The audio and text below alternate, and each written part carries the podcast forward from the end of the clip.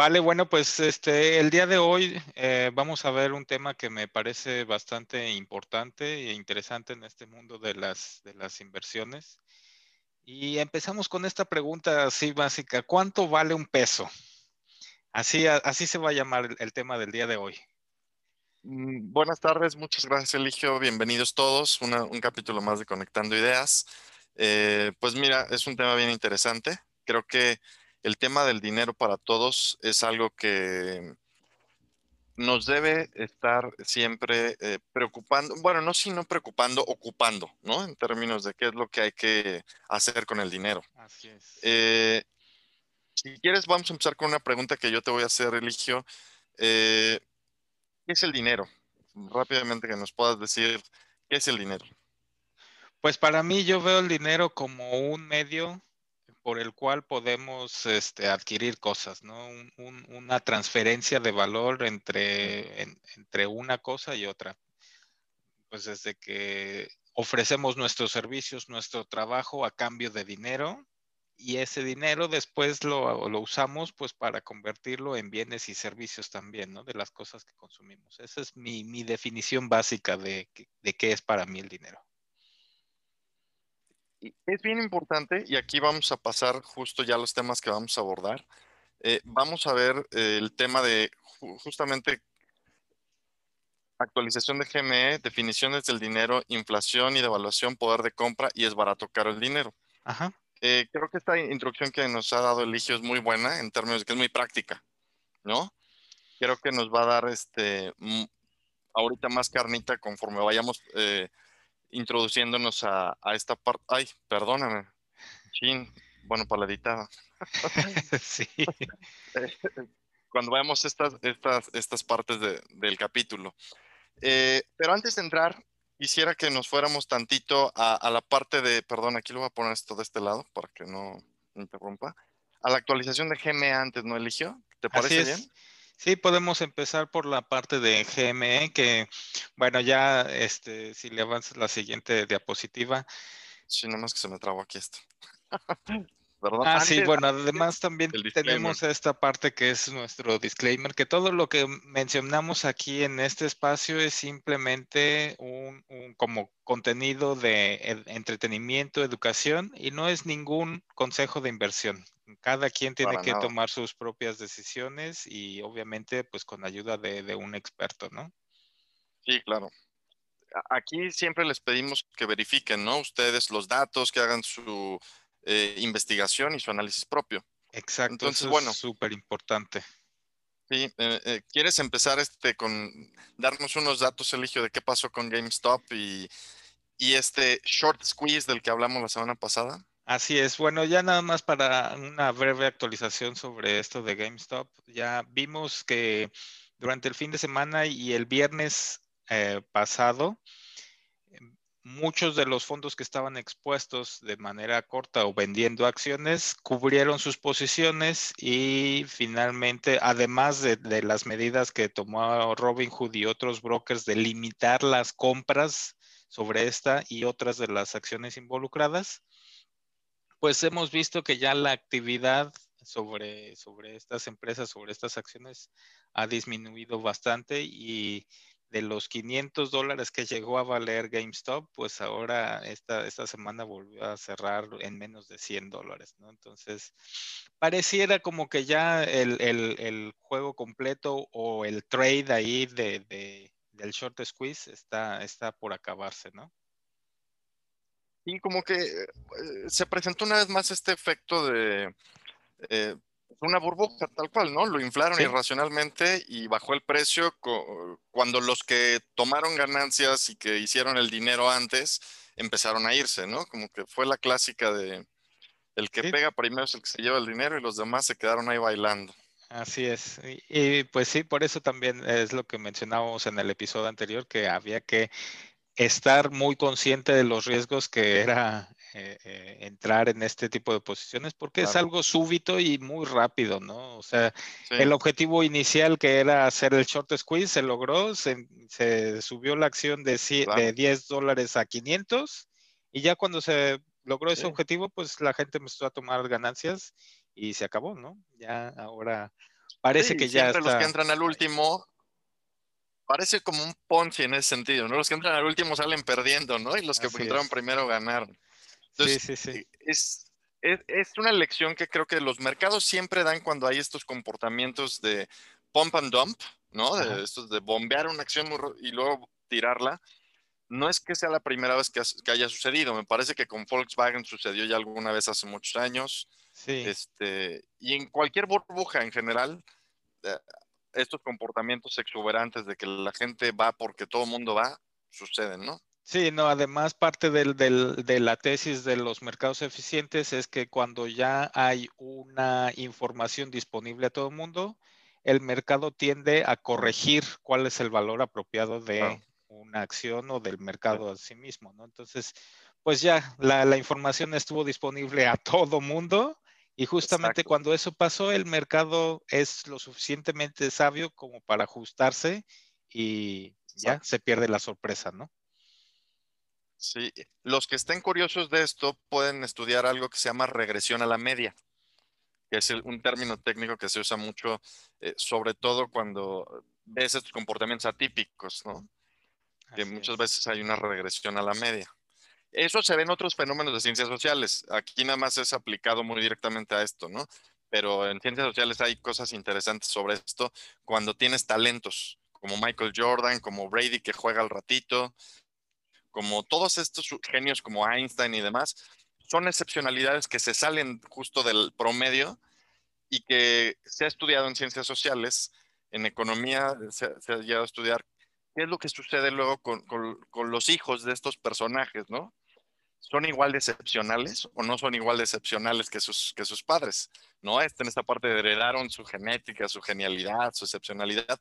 Y se ve que usualmente, aunque tienen condiciones muy favorecedoras, no son igual que sus padres, ¿no? Hay una regresión a la media. Es algo que se llama, condiciones excepcionales también y todo, ¿no? Como además hasta la, misma competición que tuvieron Cristiano y, Messi, ¿no? Messi. para volver a ver un, tipo de, jugadores como ellos, yo creo que va a tardar muchos años. tiempo. Entonces, e, esto sucede en todos los mercados, ¿eh? O sea, esta parte de regresión a la media es bien interesante como fenómeno eh, para los que les interese un poco estudiar esto. Bueno, si quieres, este, pues pasamos a la siguiente diapositiva y ahora sí entramos a, a, cuánto vale contra lo que compramos, ¿no? Así es. Y, bueno, vamos a, hablar un poquito. Justamente algo. Vamos a entrar ahora el dinero. En esta diapositiva lo que queríamos ilustrar es ¿Cómo, ¿Cómo, medimos cuánto es lo que, lo que vale un peso? ¿no? ¿Cómo, cómo, cómo son ahora mismo las diferentes formas de encontrar este, este valor? Entonces, pues tenemos inicialmente que lo comparamos contra el dólar, ¿no? Si vemos eh, contra el dólar, pues más o menos decimos que un peso, pues vale 0.4% 4 de, de, de, un dólar, ¿no? O al revés, ¿cuánto vale el dólar contra los pesos? Ajá. Y luego también está... Es más usual. Sí, e, es, eso es lo más, lo más usual. Y, y, bueno, después también están estas, estas otras dos opciones que ya son un poco más técnicas y complejas porque no es, no es nada más un solo parámetro, ¿no? Claro. Sí, eh, antes de, a lo mejor de detallar esto, quisiera entrar un poquito eh, a explicarles un poco el, eh, de los antecedentes del dinero rápido para, para darles una contextualización.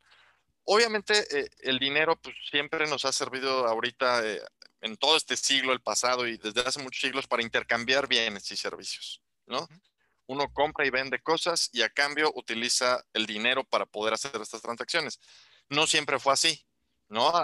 Ya si nos remontamos a épocas muy, muy, muy lejanas, ¿no?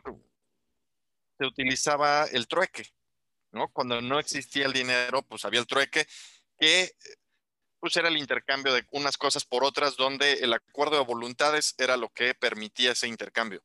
Obviamente, conforme las economías crecen, conforme tienes obviamente más población, más negocios, más servicios, este encuentro de voluntades es más complicado porque tienen más cosas, ¿no? No nada más una economía agrícola a lo mejor o cazadora o chiquita, pues tenía muy pocos bienes que intercambiar. Conforme van creciendo y haciéndose más complejas las civilizaciones, el intercambio te requiere también mayor facilidad. Entonces es donde nace el dinero. empezó como semillas de cacao en algunos lugares, empezó como guijarros y después fue eh, evolucionando a los metales. Muy famoso pues, hasta la actualidad todavía el oro, la plata. Eh, se hicieron eh, pues los medios de cambio tradicionales durante muchos años.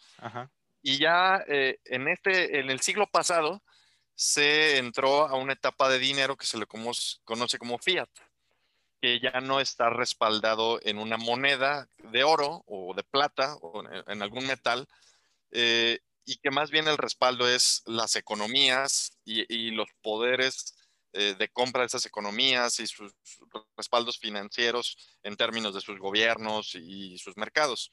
Sí, a final de cuentas es un sistema de confianza, ¿no? De confianza en, el gobierno, eh, en la economía que, que emite eh, este dinero, ¿no? Y, hay que recabar que también legalmente solamente el gobierno o los bancos centrales de cada gobierno son los únicos legales, las únicas instituciones legales que pueden permitir la emisión de dinero, ¿no? Sí, es bien importante que eh, eh, tengamos en cuenta esto de los bancos centrales porque son los que van a tratar de darle la mayor estabilidad al dinero para que nosotros podamos utilizarlo sin tener variaciones muy drásticas. ¿no? Hay una definición eh, de dinero que es muy común en, la economía sobre los usos que tiene. ¿no? El dinero usualmente tiene tres usos, que es, que es una unidad de medida, nos permite saber cuánto estamos pagando por algo, tres pesos, dos pesos, cinco pesos, diez pesos, nos da la medida de cuánto vamos a gastar. Nos permite cambiar, precisamente eh, eh, el medio de cambio, nos permite transaccionar cosas a cambio del dinero y es unidad de valor, nos permite acumular el, eh, el, dinero para utilizarlo en un futuro. Entonces, esa es la definición clásica de dinero, son los tres usos que tiene el dinero y que toda moneda eh, de curso legal en diferentes países cumple esas tres funciones. En el momento que, deja de funcionar para esas tres cosas, eh, el dinero pierde sentido, ¿no? Y esto ha sucedido varias veces en la historia, hay que tenerlo en cuenta. Eh, uno de los primeros casos, yo creo, que hemos visto a finales, bueno, no en este siglo, que a lo mejor para que la gente se ponga en contexto, donde el dinero pierde su valor y sentido, es en el caso de Venezuela. Ya ha tenido hiperinflaciones muy importantes en los últimos años. Es decir, con hiperinflación me refiero a que los precios han estado sube y sube y sube, sube, sube de forma desmedida. El dinero que tú estás teniendo a la mano, en cuestión de horas, ya vale menos. Y en cuestión de días, a lo mejor ya no vale nada, porque las inflaciones han sido muy, muy altas. Entonces, pierde sentido y otra vez la gente regresa luego a estas cosas del trueque. No solamente se ha visto eh, esto en, Venezuela, también hace algunos años se vio en Argentina. México también vivió inflaciones muy altas en los años este, 70 y 80. Eh, varios episodios de inflaciones muy altas le han quitado eh, ciertas funciones al dinero en, algún momento y eso pues, ha afectado mucho a la gente. Sí, es correcto. Esta, esta parte de la historia y saber cómo, cómo es que la, inflación y, el, y el valor del dinero ha afectado a las economías es súper importante que tenerlo en cuenta en cada momento, ¿no? ¿Y, por qué es, es, importante hablar de ello? Pues porque el guardar el dinero en, debajo del colchón o guardarlo ahí nada más, eso hay que tomar en cuenta que precisamente por esta parte de, de todo lo que estamos mencionando, pierde dinero, pierde valor si, no lo pones a trabajar ese dinero. Entonces, bueno, es parte de lo que vamos a seguir ah, platicando en esta presentación. Mira, si quieres ahorita mostramos justo esta, esta tabla que está bien interesante y que nos permite ver justo el caso ya de México, hablando de inflación y de evaluación. La inflación también, un poquito para entrar en las definiciones antes de, ver la tabla, la inflación es eh, eh, el aumento constante en el tiempo de los precios. Tienes una persistencia en el aumento de precios y eso va afectando el valor de tu dinero.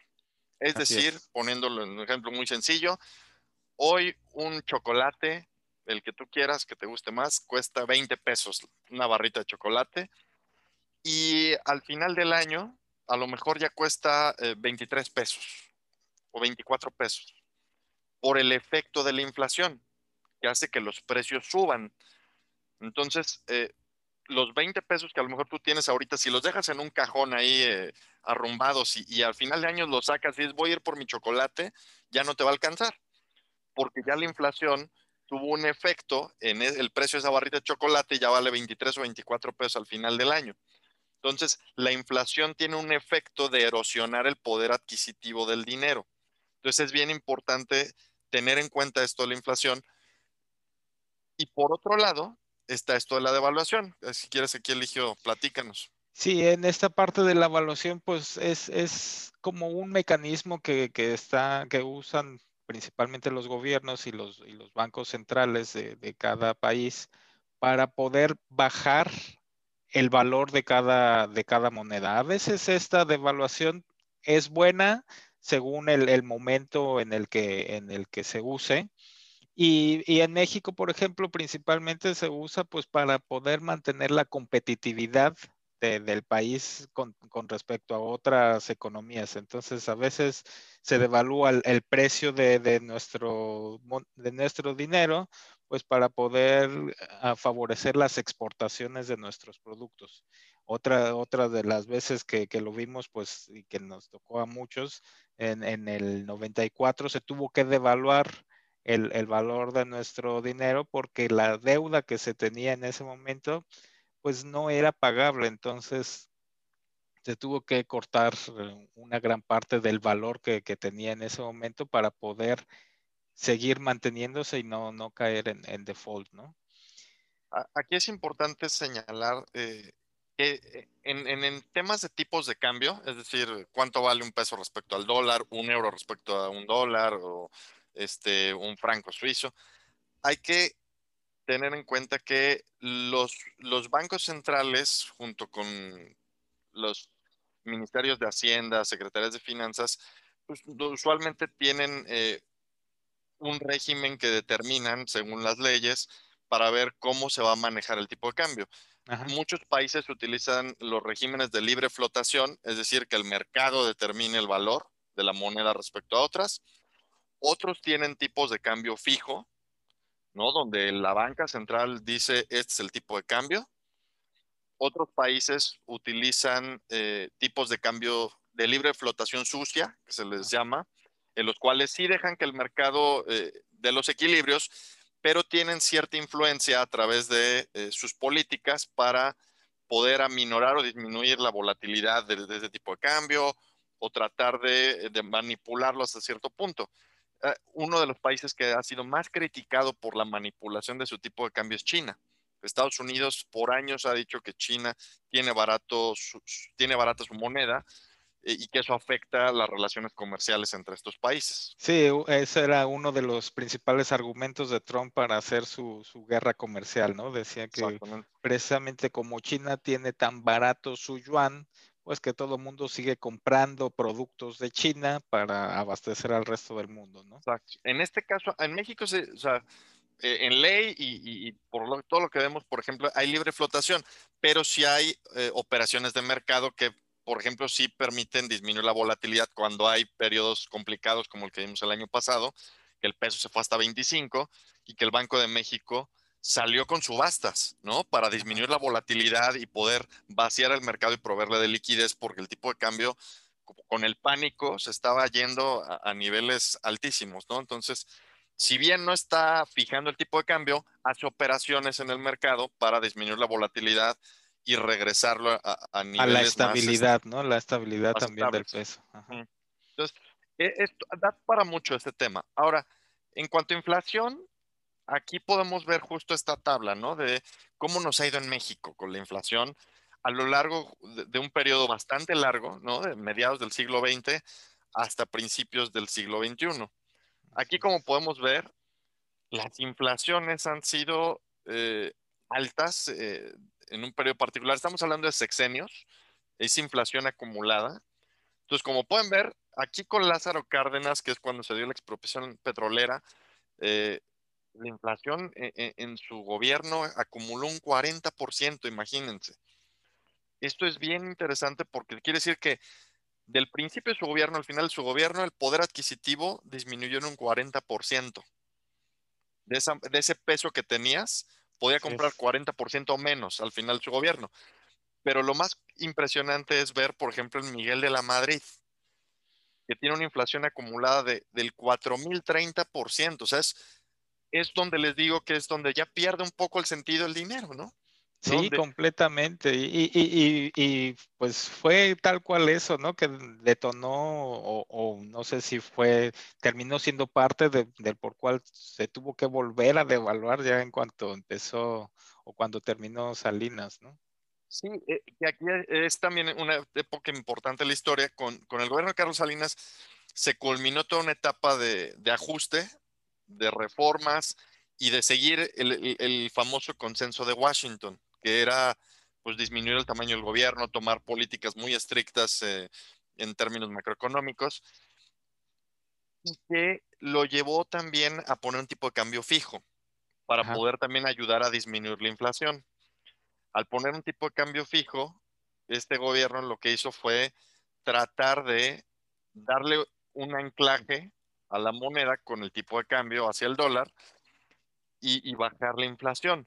Obviamente, si con las medidas que llegaron a tomar de endeudamiento a corto plazo y, y, algunas medidas fiscales que no fueron tan buenas, no pudo sostenerse este anclaje al dólar del tipo de cambio y al final pues este explotó en una crisis de balance de pagos espantosa, la famosa crisis del 94 que en el mundo se conoce como la crisis tequila. Ajá y que a partir de ahí Ernesto Cedillo dijo, ¿saben qué? Tipo de cambio fijo nunca más, vamos a darle autonomía al Banco de México porque él es el que empezó a hacer reformas importantes para darle autonomía al Banco Central, la libre flotación del peso, este, y mucho mayor transparencia en las operaciones monetarias, que es bien importante para darle estabilidad al mercado.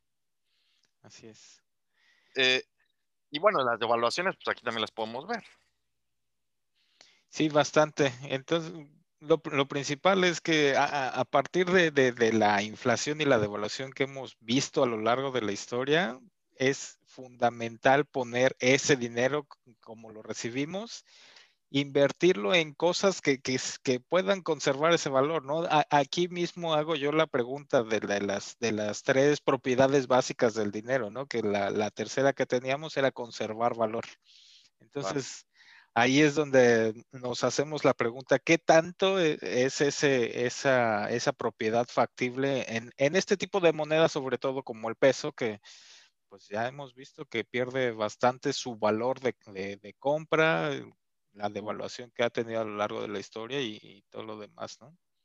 Sí, aquí es importante eh, mencionar que, eh, en efecto, la, la, esta propiedad del dinero, que es acumular valor, te sirve en el corto plazo, ¿no? Es decir, para tus operaciones diarias, ¿no? De ir a la tiendita, comprar, hacer tu, tu vida diaria del súper, sí, sí, sí. atender tus compras, te permite acumular valor bastante bien, ¿no? De guardar tu dinero hoy en una semana, utilizarlo. Pero si ya estás pensando en términos un poquito más de mediano plazo, largo plazo, efectivamente el dinero con la inflación va perdiendo valor y es por eso que es importante invertirlo, porque si lo dejas ahí tres meses, no pasa nada. Si lo vas a usar y vas a ir a la tienda a comprar, no pasa nada. Pero si lo dejas ahí 10 años, es un error fatal y, y, ese dinero se te va a pulverizar, ¿no? O sea, nada más de ver aquí eh, el, el, sexenio, eh, el de Vicente Fox, en seis años perdió 30% valor tu dinero. Entonces, si lo dejaste ahí en el cajón o debajo del colchón, eh, no le hiciste nada, perdiste 30% de su valor. Es por eso que es bien importante. Sí, a lo mejor si pusiste mil pesos ahí, pues igual vas a tener esos mil pesos, pero esos mil pesos no compran las mismas cosas que compraban antes, Exacto. ¿no? Y eso sí, creo eh, que lo eso... veremos en un ejemplo que nos, que nos vas a explicar ah. después, ¿no? Sí, eh, de hecho, ahorita quería eh, entrar un poquito a, a, este tema de... Ay, perdón.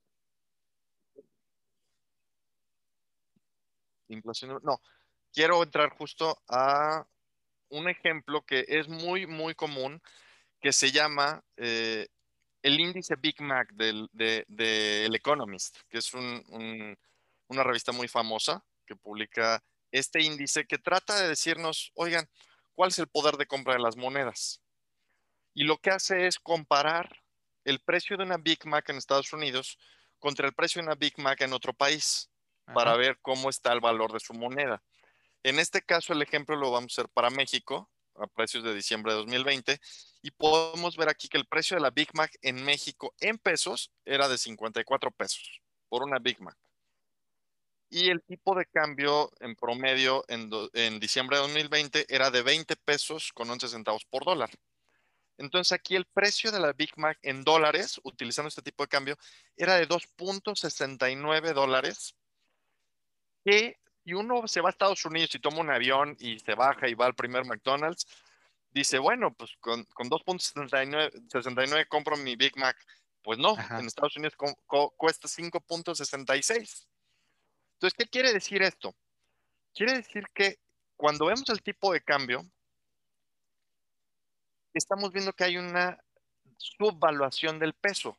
El peso debería valer más, pero el mercado refleja 2011. ¿Cuánto debería valer más el peso? Pues aquí nos dice el tipo de cambio implícito este índice.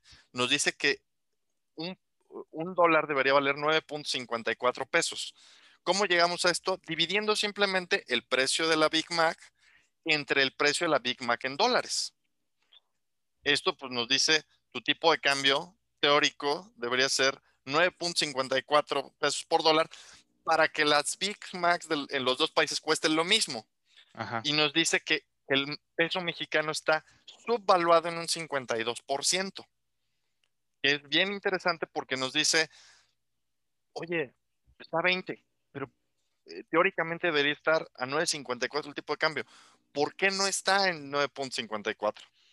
Y, ahí también hay, otra pregunta. ¿Siempre podemos tomar como parámetro el precio en Estados Unidos de las cosas o, qué otra cosa podríamos tomar como parámetro? Porque casi siempre todo lo medimos en, dólares, ¿no? Así como el precio del petróleo, el precio de, no sé, de todo el intercambio comercial que hay en el mundo, casi siempre es en dólares, ¿no? No podríamos decir que a lo mejor el dólar es el que está eh, como sobrevalorado? Eh, sí, en este caso eh, es una sobrevaluación del dólar y una subvaluación del peso. Utilizamos el dólar porque es la economía más grande del mundo hasta el momento y la que tiene un poder económico en términos de la presencia en mercados que, sirve como una moneda de referencia. O sea, podríamos usar el euro si queremos o usar otra moneda, pero como todos los mercados utilizan el, dólar como referencia, es ya como una práctica habitual, ¿no? En realidad, matemáticamente y estadísticamente podemos hacer los ejercicios con otra moneda, pero se hace con el dólar porque es una referencia que todo el mundo usa. Ahora, este, ¿por qué no vale 9.54? Aquí es una pregunta clave. No vale 9.54 porque es un valor teórico. Hay que pensar muy bien que todos los mercados tienen problemas, no son eficientes. Esto es teórico y en lo teórico todo es eficiente y muy bonito. Pero la realidad tienes aranceles, guerras comerciales, impuestos, tienes este, eh, distorsiones dentro de tu mercado interno, por ejemplo, la agricultura o para ver los precios de, tus insumos. O sea, tienes muchísimos factores que obviamente llevan a un tipo de cambio de 20.11. Sí, además lo, lo otro que mencionábamos antes, ¿no? De que al gobierno de México o, al, o, al, al, Banco de México, que es el que controla en cierta parte el, precio del, peso mexicano, también le conviene dejarlo a, esta paridad un poco más barata para poder seguir teniendo esa competitividad, ¿no? Sí, yo diría que más que lo dejen eso, e, e, en ese tipo de cambio, más bien pues, es las tasas de interés, ¿no? Mientras las tasas de interés y los precios estén bien en México, eh, el tipo de cambio va a reflejar eh, el equilibrio entre esas variables. Eh, digamos que toda la parte que tiene que ver con precios, tasas de interés, inflación de, de, los otros países, y Producto Interno Bruto, todo está relacionado, incluso las tasas de desempleo. Todas esas variables están interrelacionadas y generan equilibrios distintos.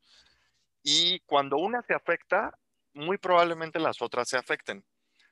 Entonces, este sistema complejo. Sí, es un sistema gigantesco que es el que hace, al final de cuentas, que lleguemos a ese, a ese precio, ¿no? Exactamente.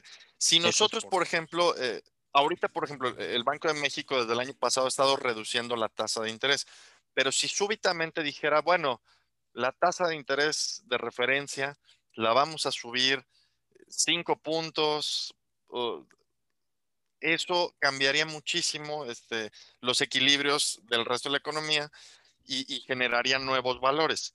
Eh, si dijera, no, pues la vamos a subir 10 puntos, 20 puntos, 25 puntos, cambiaría también. Entonces, todo está relacionado.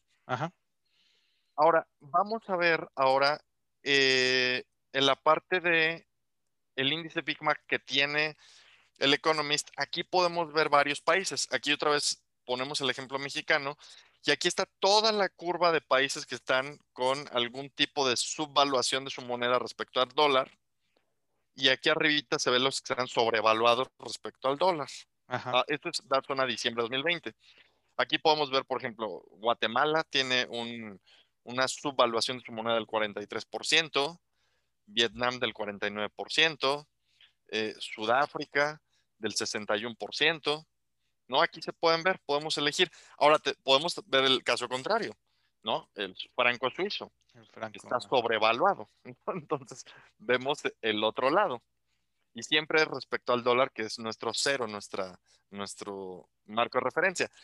Ahora, es importante decir que no se gana lo mismo en Suiza que en Estados Unidos y no se gana lo mismo en México que en Estados Unidos. Los salarios son muy, muy diferentes. Por lo cual, este, esta comparación hasta cierto punto sería un poquito tramposa si la dejamos así. Porque, pues, ¿cuánto se gana más o menos en Estados Unidos, Eligio? Un salario promedio al, año, más o menos, ¿cuánto sería? Sí, el promedio son 50 mil dólares al, año. Bueno, 50 mil dólares es en pesos, estamos hablando de un millón de pesos más o menos, ¿no? Sí, algo cercano. Más o menos un millón de pesos. o sea, son salarios que a lo mejor de 80 mil, 90 mil pesos al mes. O sea, es muchísimo dinero. En México, si la media, la media, no, no siquiera hablando la media, ganara como 6 mil pesos. El promedio, ¿eh? Así es pues no es muy alto el, salario en México. La gente que gana más de 15 mil pesos está en el último decil de los ingresos en México. Casi 10 veces de, la diferencia, ¿no? O sea, si, si en México el, salario promedio son 60 mil pesos al, año, o no sé, 6 mil pesos al, al, mes. Al mes. Acá en Estados Unidos son 60 mil pesos, ¿no? Más o menos. O sea, son diferencias abismales. Entonces, comparar el precio de una Big Mac en, México contra uno de Estados Unidos, sin tomar en cuenta que los costos de producción son diferentes, o sea, los salarios que gana un campesino, que gana alguien en, uno de estos locales de, McDonald's, eh, los transportistas, ganan todos salarios diferentes, los niveles de vida son distintos. Entonces, el índice Big Mac ajusta por el, justo por el PIB per cápita para ver cómo está ajustado justo con los salarios y los costos. Y aquí vemos otra película. Aquí ya baja la subvaluación de un 49%, de un 50% que estaba, baja al 20.1%. Así es. Entonces, siempre hay que tomar en cuenta esto cuando estemos haciendo comparaciones, ¿no? Porque muchas gentes dicen, no, pues es que en Estados Unidos vale tanto. Bueno, pero allá ganan tanto, ¿no? Sí, eso ya hace una diferencia abismal. Sí, ¿no? Las horas que tienes que trabajar para poderte comprar una hamburguesa en Estados Unidos, pues a lo mejor es con menos de una hora y en, y, en, México, pues cuánto tienes que trabajar para eso. Sí, aquí en México, pues es, es, es, no se puede permitir toda la gente estarse comprando una hamburguesa McDonald's este, eh, diario, ¿no? Sí, quizás acá es una, una, hora de trabajo y allá a lo mejor es un día completo de trabajo, ¿no? Volvemos a esa comparación de que son casi 10 veces más. Exacto. Entonces, eh, es bien importante tomar en cuenta e, este, este tipo de, de cosas cuando veamos el tipo de cambio, ¿no? Y cuando veamos el valor de las cosas respecto a otro país. Ahora, si quieres, regresamos a la presentación. Ya se me perdió la presentación. Acá está. Este, pasemos acá.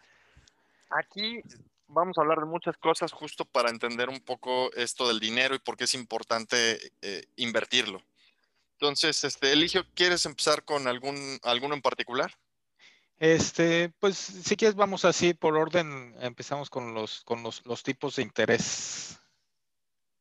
Eh, bueno, a mí me parece también que es una de las, de las formas principales de cómo medir si, si es un buen momento para invertir y en qué invertir, ¿no? Si, por ejemplo, los, tipos de interés los vemos también así a largo plazo, en México hemos visto que, como mencionabas antes, han estado bajando. ¿Y, por qué los, los baja el, Banco de México? Precisamente para incentivar el gasto y para incentivar la, la, solicitud de nuevos créditos o préstamos, ¿no?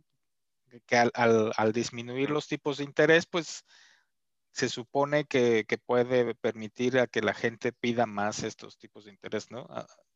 Ah, hemos visto que han bajado también los, los bancos, por ejemplo, los tipos de interés en, en, los créditos hipotecarios que antes estaban en 11% o algo así, ahora ya están en 8 o hasta en 7% en algunos lugares, ¿no? Entonces, justamente estos tipos de interés nos dan una pauta para saber que en este momento el pedir créditos o nuevo dinero que, está creado a partir desde los bancos es un momento factible donde puedes empezar a invertir en, esta, en bienes, inmuebles o empezar a, invertir en, otro tipo de, de bienes que conserven este valor, ¿no? Hay que decir algo, eh, los tipos de interés, usualmente, eh, ¿qué es el interés? Es el valor de tu dinero por dejarlo en un lugar, eh, usualmente las instituciones financieras, y que te regresan justo un, un pago por ese dinero, ¿no? Tú, cuando abres una cuenta en el banco, vas y depositas y abres, por ejemplo, un pagaré, a un plazo, te va a pagar una tasa de interés. Esa tasa de interés es el costo del dinero eh, eh, que te van a pagar a ti por, por tenerlo ahí y dejarlo ahí un tiempo, te van a pagar un interés. No es. un rédito que te van a dar. Esto que te dan a ti en el banco, en este caso se llama tasa de interés pasiva, porque tú llegas y lo dejas ahí y te olvidas y te dan un rédito por ese pagaré que, en donde tú metiste el dinero hay otra tasa de interés que es la activa, que es la tasa a la que un banco o una institución financiera presta el dinero. Y esto usualmente es más alta que la pasiva. O sea, tú pides crédito hipotecario, una tasa de, interés de una tarjeta de crédito, eh, un crédito a plazo, y las tasas van a ser significativamente más altas. en el caso de México, como decías, la tasa activa de una hipoteca, de un crédito hipotecario es 9, 8%, pero al pequeño ahorrador, en un pagaré o en un instrumento de deuda en el banco, pues le dan, a lo mejor le dan un 4%, si le va muy bien, este, o sea, no le dan mucho. Hay una diferencia enorme. ¿Qué es esa diferencia? Lo que se llama la comisión de intermediación, o, el, eh, eh, qué es lo que el banco cobra por manejar ese dinero, administrar el riesgo, sus costos financieros, operativos y de capital para poder originar el crédito, cobrarlo, pagarle a todos los empleados y darte a ti este, tu tasa de interés pasiva. Y además este, este interés está determinado según el riesgo de cada, de cada inversión, ¿no? Entonces, por ejemplo, lo que mencionabas, el, el, interés que nos cobran en las tarjetas de crédito está puesto como muy alto porque para el banco nosotros somos una inversión de riesgo. Entonces, por eso nos ponen una tasa de interés altísima. Pero, ¿qué, ¿qué, pasa, por ejemplo, si nosotros como ciudadanos le prestamos dinero al gobierno? Se supone que es como la inversión más segura y ellos, nosotros por prestarle dinero al banco, digo, al, gobierno en deuda, ellos nos regresan un, un 3% o 4% según el, plazo que, pongamos, ¿no? Claro. Ahí es bien importante esto que señala Eligio, eh, el riesgo. Siempre que nosotros ya pensando desde el punto de vista como consumidor o como inversionista, tenemos que ver, fijarnos en la tasa de interés para medir también un poco el riesgo como del lado del inversionista, uno dice, oye, pues yo quiero ganar buenos intereses y, que mi dinero trabaje. Y ahí, según el, la tasa de interés, podemos asociarlo con, cierto nivel de riesgo. Como bien decía Eligio, si tú prestas dinero al gobierno en CETES, que son los certificados de la tesorería, El, riesgo, el riesgo es muy chiquito. Se dice que es una tasa libre de riesgo porque es muy difícil que el gobierno vaya a quebrar y que no te vaya a pagar. Entonces, ofrece uno de los rendimientos más bajos del mercado, también más conservadores, porque su rendimiento, su riesgo es muy bajo. Así Contrario a si tú te vas a prestarle, por ejemplo, a, una empresa, ¿no? Que a lo mejor cotiza en la bolsa y que emite bonos de deuda porque eh, está endeudada por la pandemia y tiene problemas y dice, bueno, pues yo necesito crédito, ¿quién me presta? Y emite ahí unos bonos de deuda la tasa de interés que pagan va a ser probablemente significativamente superior porque tienen mayor riesgo de irse a quiebra, ¿no?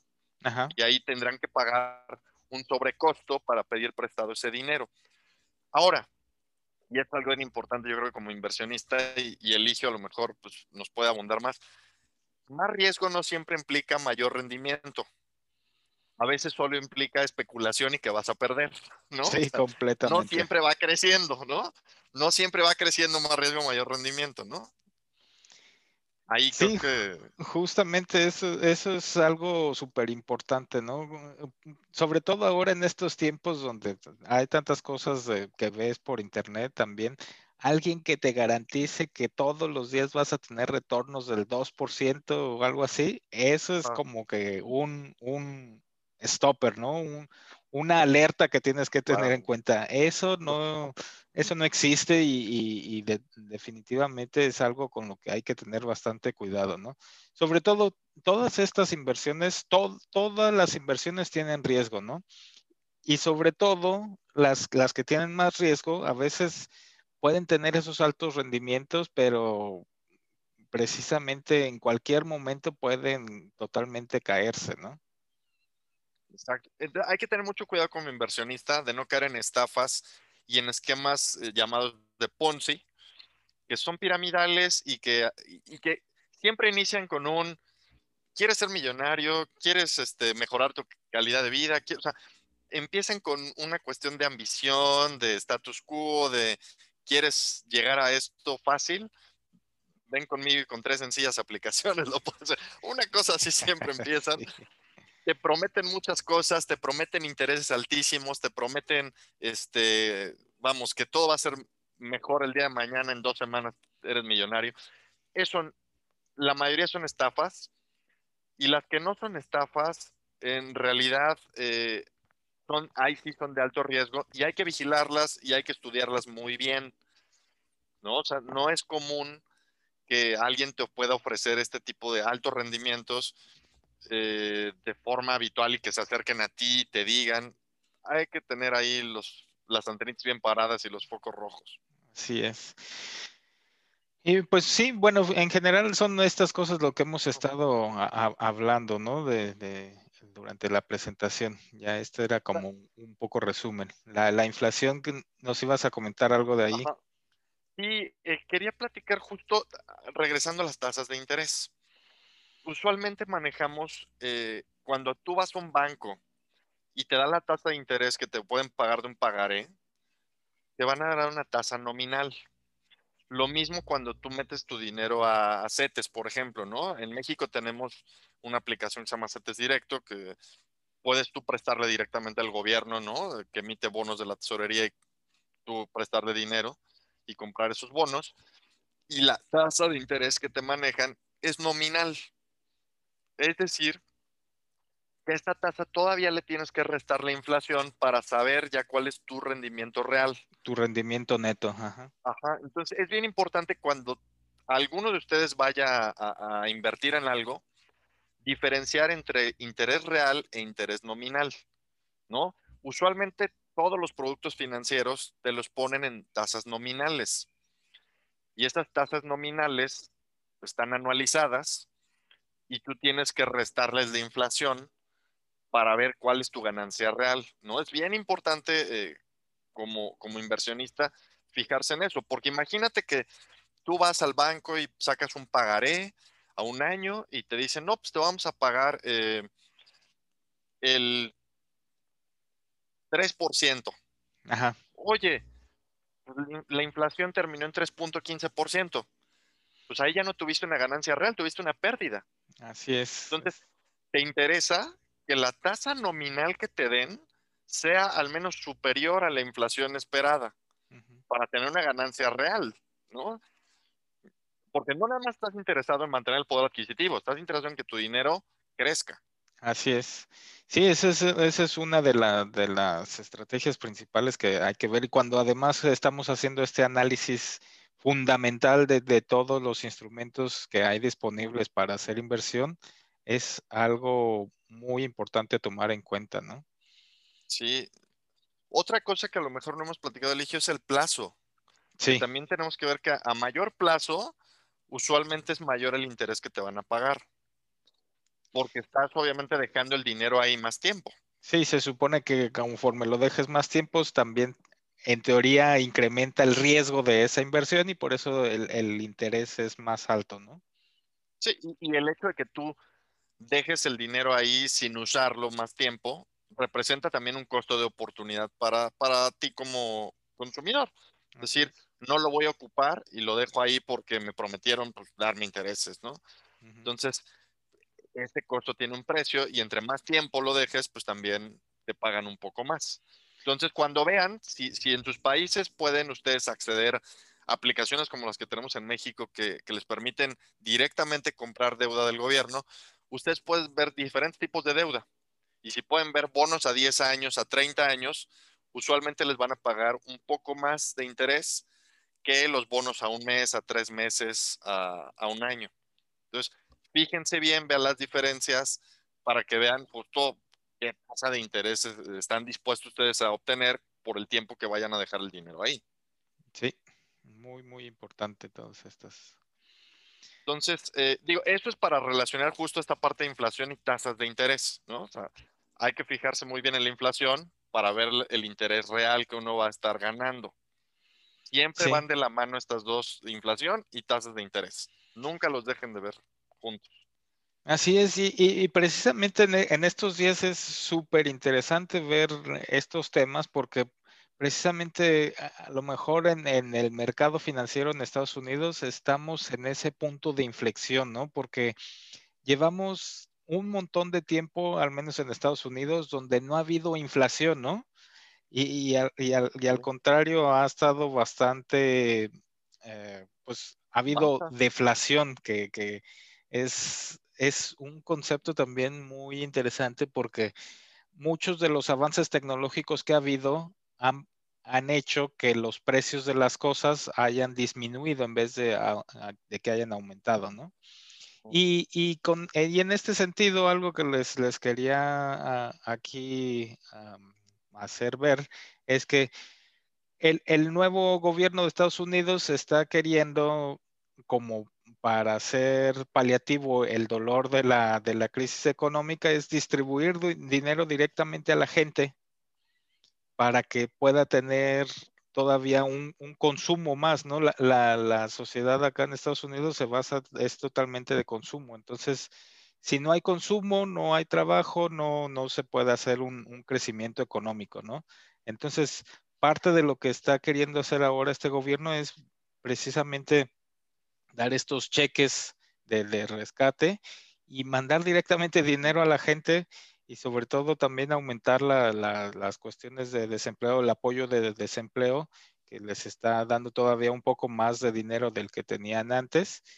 Y entonces, pues muchos economistas, muchos analistas están viendo la posibilidad de que precisamente estos nuevos cheques o esta emisión de dinero directamente a la gente, pues pueda provocar una inflación, ¿no?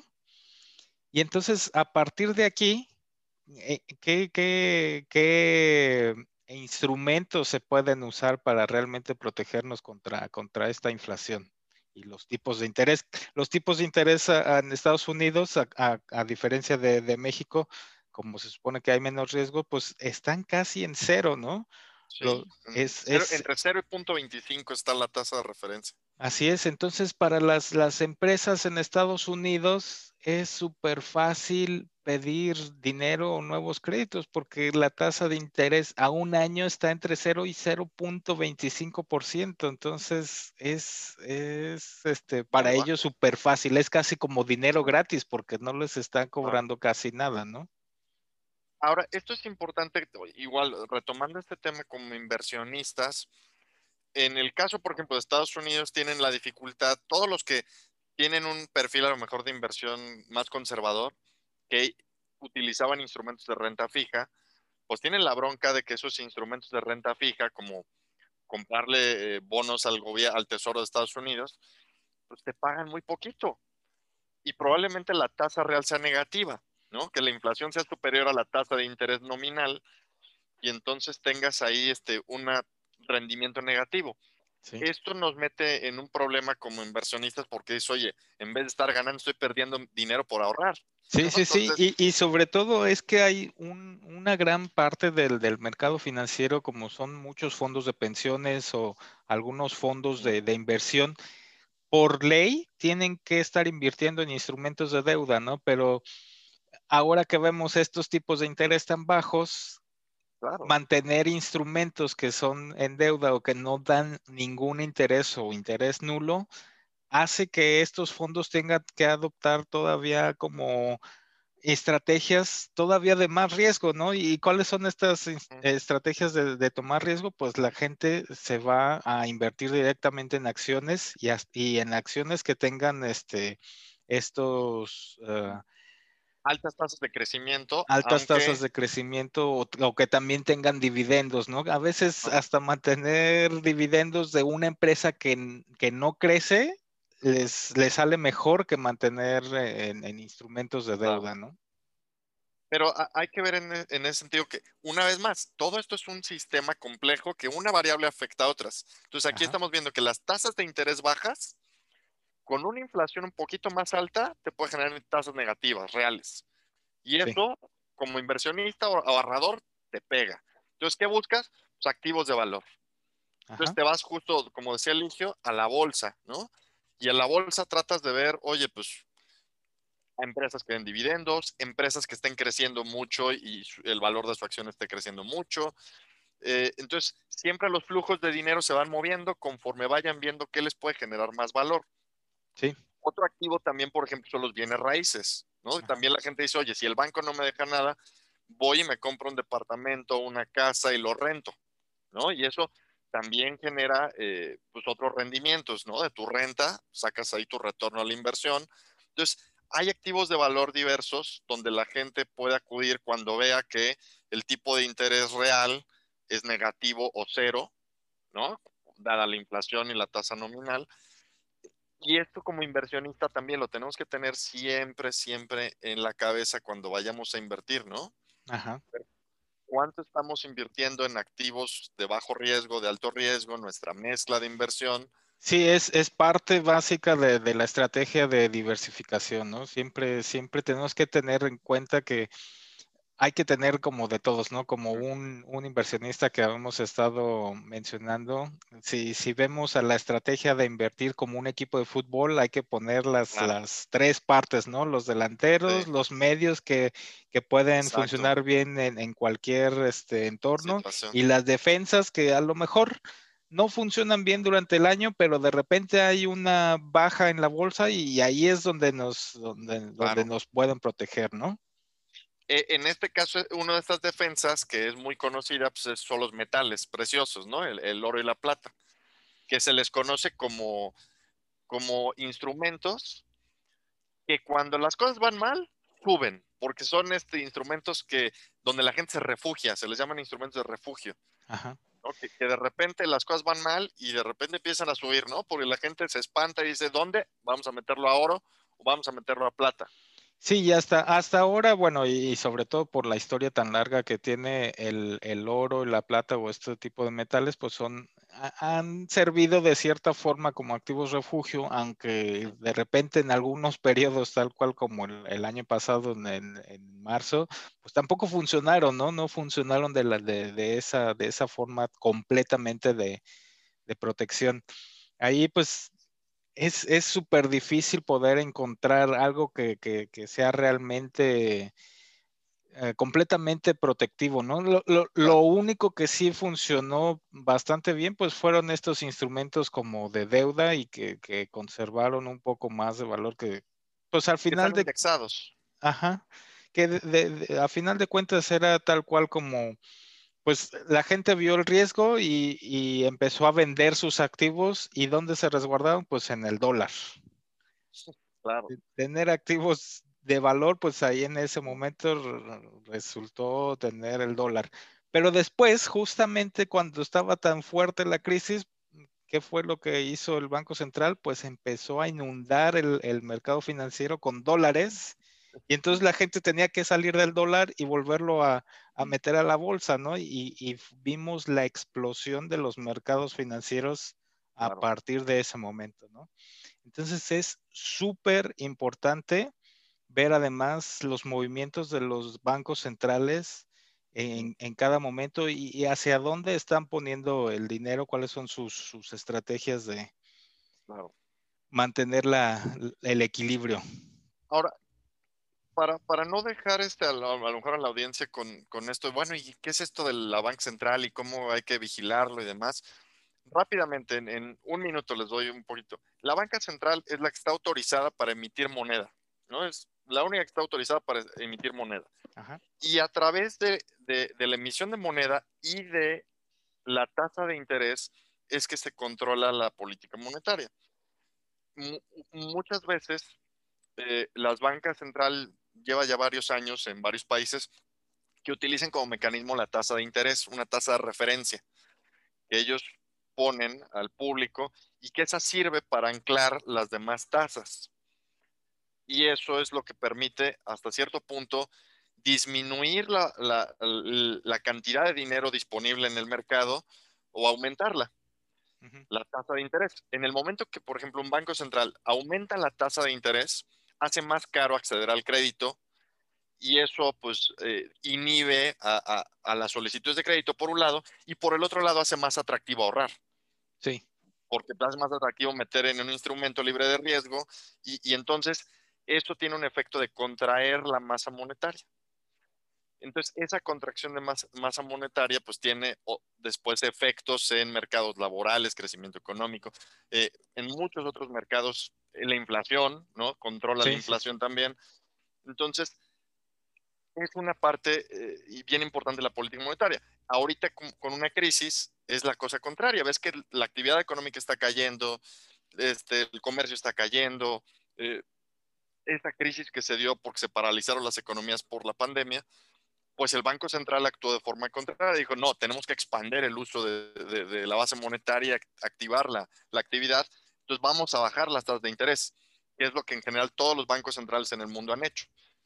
Entonces, baja la tasa de interés, abaratan el dinero, hacen menos atractivo invertir en instrumentos de, deuda del gobierno porque pagan menos, hacen más atractivo conseguir créditos y esto tiene un efecto multiplicador de aumentar la actividad económica.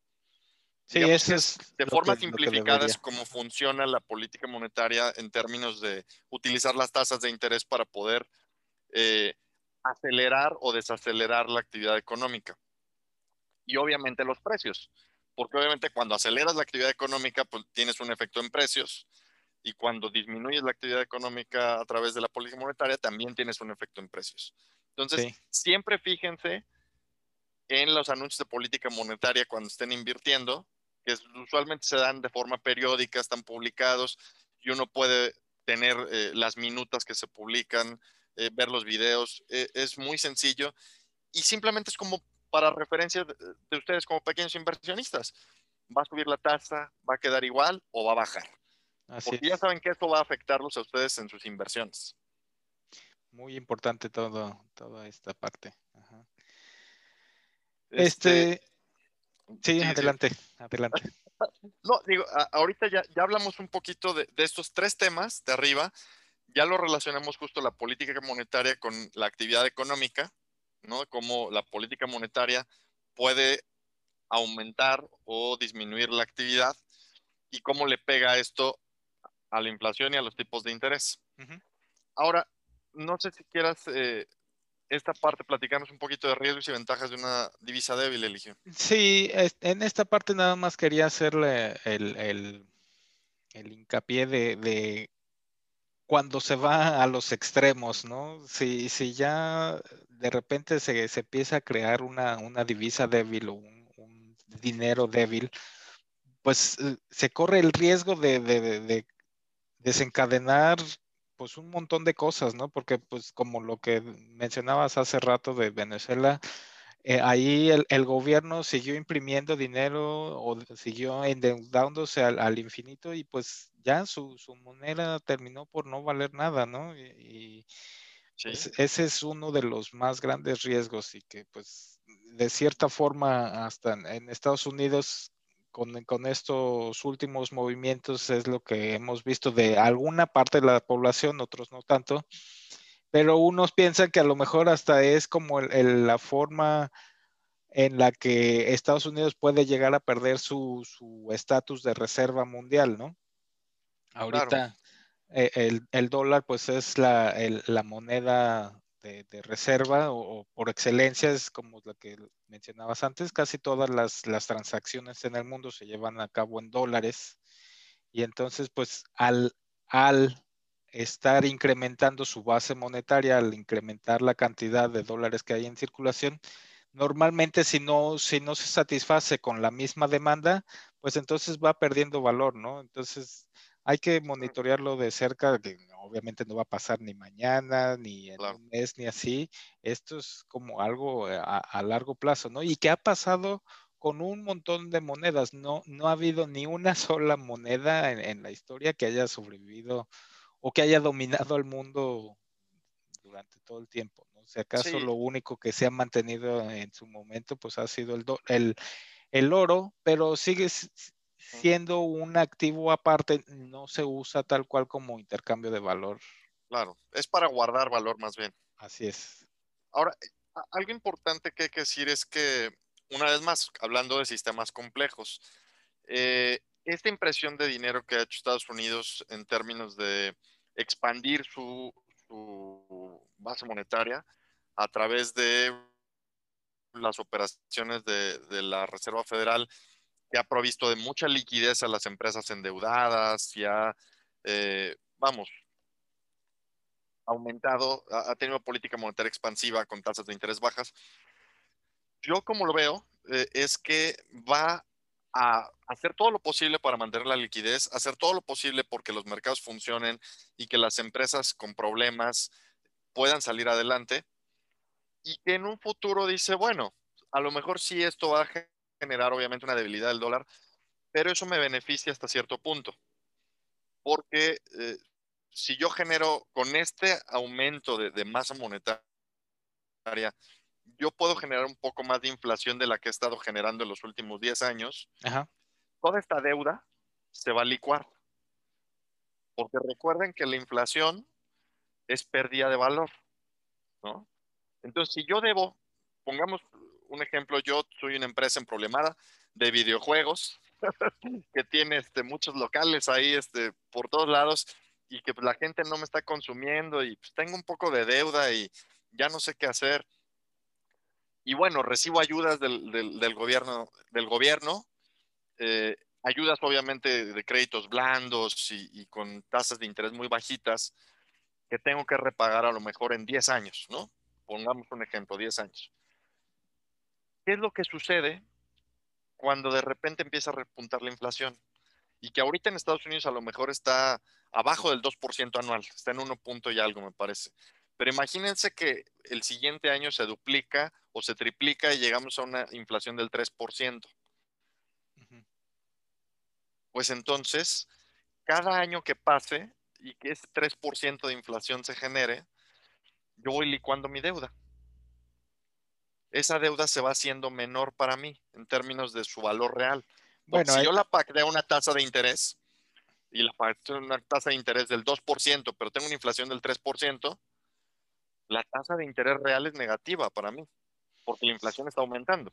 sí, ahí hay que ver que esa inflación no, no se salga de control de los bancos centrales y, y, la forma en la que ellos también podrían controlar la inflación es si suben esos tipos de interés, donde ahí eso, es, eso lo intentó hacer ahora en, en 2018, eh, subieron las tasas de interés y el mercado le dijo, no podemos con esto.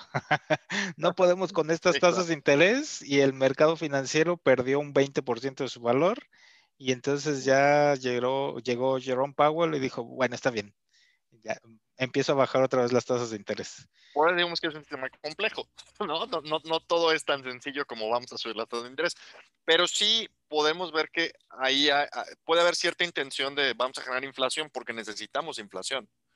Sí.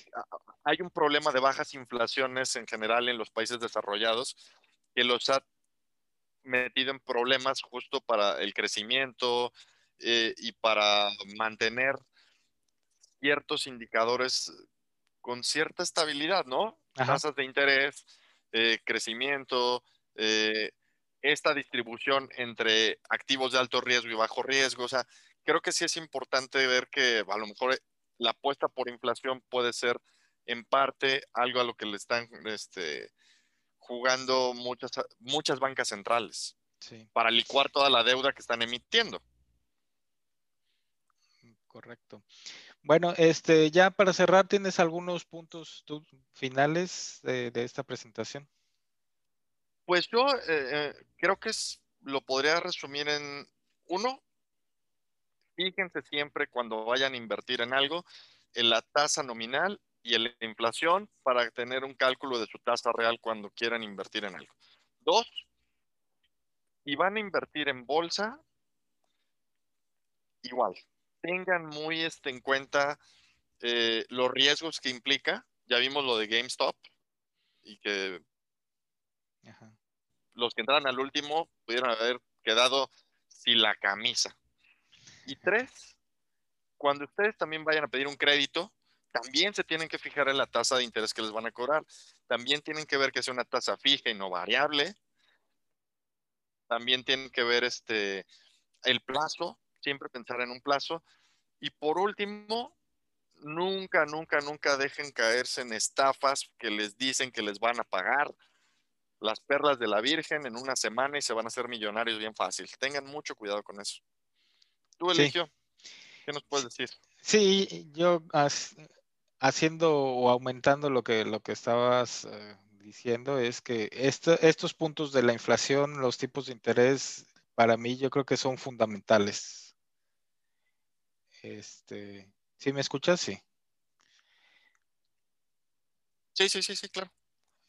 Esta, esta parte de la, de la inflación y los tipos. Que nos quieras dar de consejos? Sí, pues nada más seguir de cerca también, o sea, sobre todo si, si estamos ya viendo los, los, tipos de inversión a diferentes plazos, siempre hay que tener estos tipos de, de interés a, la mano, ¿no? Es como mencionabas, y, y, y, preguntarnos también, por ejemplo, hay mucha gente que he visto que se está metiendo ahora a, invertir en estas tasas, los, diferentes plazos, cómo, cómo te van pagando, ¿no? Y, es muy, muy interesante irlos ahí como mezclando también.